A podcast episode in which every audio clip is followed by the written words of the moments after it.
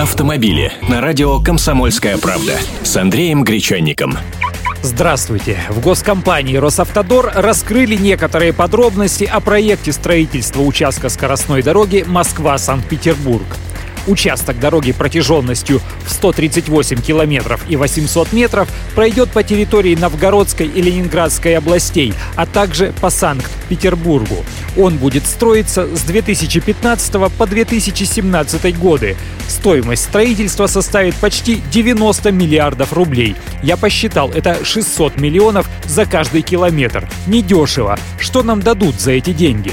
Намеченный к строительству участок будет соответствовать категории IA. Это автобан с расчетной скоростью движения в 150 км в час.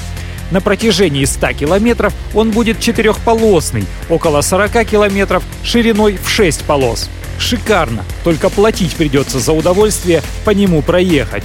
Пункты для взимания платы появятся на всех въездах и выездах. Для легковых автомобилей будет тарифная вилка от 1 рубля 75 копеек до 2 рублей 60 копеек за каждый километр.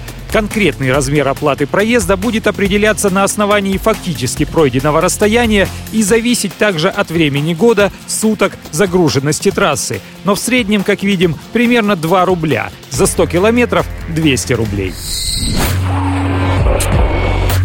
Автомобили с Андреем Гречанником.